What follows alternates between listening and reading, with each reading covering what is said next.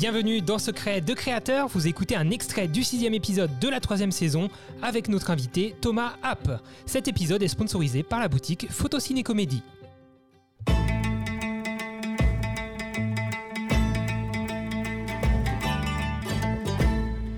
Premier jeu Thomas c'est un question rapide. Tu l'as déjà fait à l'époque, mais j'ai changé les questions normalement. À peu près, à peu près, pas toutes, pas toutes. Euh, mais ça fait tellement longtemps que tu vas pas te rappeler des réponses que tu avais données. Thomas. J'ai une mémoire de poisson rouge, t'inquiète pas pour ça.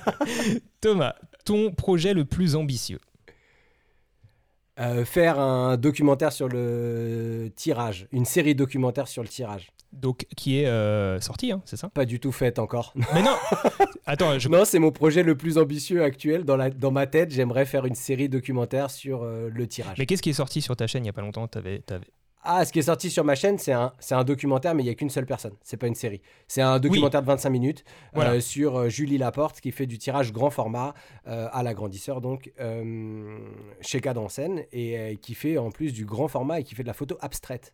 Donc c'est hyper, euh, hyper intéressant. Mais c'est effectivement un des projets les plus ambitieux que j'ai fait là, jusque-là. Donc Mais moi, je suis dans les projets ambitieux qui n'ont pas encore lieu. Genre, l'ambition, elle est dans ma tête encore. Donc il y a eu un projet là-dessus qui est sorti. C'est le projet le plus ambitieux. Et la suite, c'est de faire une série là-dessus. D'accord, ok. Ouais, euh, c'est quoi le, le, le, timing de, de, ce projet? Il est déjà euh, sur les non, sur les rails, pas encore? Non, il n'est pas, il est pas encore sur les rails. Il est, euh, on va dire que pour l'instant, il est en développement. ok, ça va. Et euh, j'ai pas du tout de date parce qu'en fait, j'aimerais le faire correctement et euh, pas forcément, enfin peut-être à destination d'internet, mais même dans l'idéal, franchement, Arte, si vous écoutez, pour faire une série de documentaires sur le, bah, pourquoi pas? tirage argentique. Bah, écoute, on je ne sais pas toutes les personnes qui écoutent le podcast, peut-être, hein, on verra.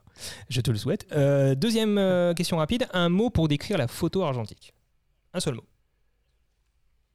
Expression. Ah, cool. Ok.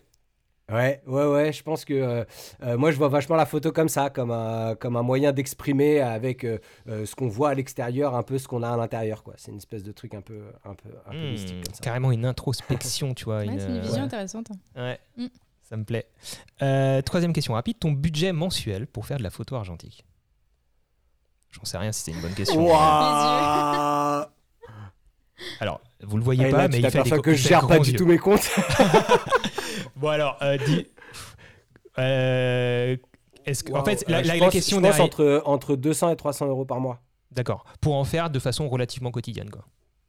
Ouais, on va dire ça. On va dire ça. Ouais. C'était plus pour, en faire, pour en faire très régulièrement. C'était pas trop. L'idée, c'était pas trop de connaître tes comptes. Tu vois, c'était plus de, de donner une idée aux gens parce que beaucoup de personnes se posent la question de l'argent, euh, du coût de l'argentique. c'est quand même une question qui revient souvent.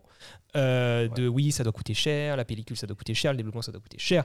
Euh, oui, dans l'absolu, c'est vrai quand même, hein, je pense. Enfin, c'est vrai, c'est vrai, c'est vrai. Non, c'est réel parce que euh, les prix des pellicules ont augmenté, les labos montent leur prix aussi maintenant parce qu'il y a vraiment beaucoup de demandes. Et en fait, là, si je fais le calcul un peu à l'appel, parce que effectivement, quand j'achète des pellicules, je les achète en une fois, mais je dois acheter environ 100 ou 150 euros de pellicule par mois à peu près.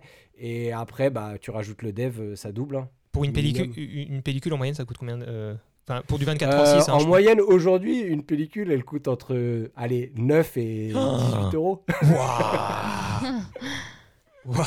Avant, les entrées de gamme, elles étaient à 2 balles 50. Maintenant, elles sont à 6 ou 9 balles. Et puis, sur les, sur les pellicules couleur, on a une grosse pénurie en ce moment. on galère à s'approvisionner en couleur en entrée de gamme. Et voilà, donc euh, donc c'est un peu la, c'est un peu c'est un peu The Walking Dead en ce moment. Ok. Ça Mais ça c'est dû à la, à la tendance qui est revenue de l'argentique ou c'est par rapport à la fabrication bah, je, Là, je suis pas assez, je suis pas assez calé là-dessus, mais je pense qu'il y a un mélange de effectivement euh, tendance et euh, et production. C'est-à-dire que les, les, Kodak a du mal à, à, suivre la prod des films entrée de gamme parce qu'ils partent tellement vite en fait que que voilà. Donc ouais, c'est un, un peu un mélange des deux. Ok. Euh, bon, bah, écoute, quatrième. Euh, bah, bon courage à, toutes les personnes qui chargent la pellicule couleur, si j'ai bien compris. Euh, c'est ça. Quatrième question, rapide. La photo dont tu es le plus fier euh, Il s'est jamais posé la question. Hein Exactement, parce que en fait, j'ai vachement du mal à être satisfait de mes images. en fait, qu'on se le dise. une des photos dont je suis le plus fier. Allez là, une, des, une des premières qui me vient en tête, c'est une photo que j'ai prise de mon père en fait. que j'ai prise au point and shoot, en balade, etc. Mais je suis hyper content du, du rendu et du moment que j'ai réussi à saisir à ce moment-là. Ok. Bah écoute, c'est une photo qu'on retrouve. C'est un truc très personnel, très intime. Je pense que c'est pas une photo qui, qui pète les yeux à grand monde, mais moi, elle a de l'importance pour moi. Non, mais c'est intéressant parce que c'est lié plus à, bah, à, une expression, à, une émotion, et non pas à une satisfaction technique. Tu vois? C'est un peu Exactement. ce qui est intéressant à déceler, je trouve, dans ta réponse. Euh, c'est une photo qu'on retrouve sur ton Instagram? Pas du tout. J'ai pas posté de photo de mon papa sur Instagram. Ça, Ok, ça marche. Euh, cinquième euh, question rapide. Sur une échelle de 1 à 10, ton degré d'épanouissement aujourd'hui? Dans ce que tu fais 7. Un petit 7. 7. Un petit 7 ou un, bon 7 un, un, bon 7. Allez, un bon 7 parce que, parce que je m'éclate. Euh, mais j'ai tellement envie de plus que je pense que j'attends les 3 points euh, avec impatience. Ouais, c'est la maladie de. C'est notre maladie à tous. On est trop, on veut trop. Je En fait, en fait c'est ça qui est terrible, c'est qu'on crée des trucs régulièrement et, euh, et on a, enfin moi j'ai du mal à, à, me satisfaire de ce que je crée et parce que je suis toujours en train de penser à la suite. Et il y a cette espèce de course en avant un peu euh, qui, fait, euh, qui fait que je suis toujours dans un set. Ah, alors, en plus, pour toi qui fais de l'argentique, euh, où il faut prendre son temps, on n'a pas le choix parce que le matériel nous impose d'attendre et de prendre notre temps. C'est marrant parce que tu as, les deux aspects. D'un côté, tu vas être très patient parce que tu as cette philosophie de travailler à l'argentique, etc. Et d'attendre un développement, qu'on te renvoie les pellicules et tout. et d'un autre côté, voilà, tu as envie d'avancer, tu es dans le move. il va falloir. J'ai vu que tu préparais déjà tous tes projets pour la rentrée, pour ta chaîne YouTube. donc, ouais, c'est ça, c'est ça. En fait, ouais, il y, a y, a, y, a y a la double dynamique en fait entre le web, la création pour le web et, euh, on va dire la création artistique photographique. Mais après, moi, j'ai toujours eu une pratique photo euh, qui était plutôt euh, loisir sportive on va dire, j'ai pas l'impression de faire une, comment, une œuvre artistique en tant que photographe. Par contre, je suis un gros, je suis un gros pratiquant, quoi. Je fais beaucoup.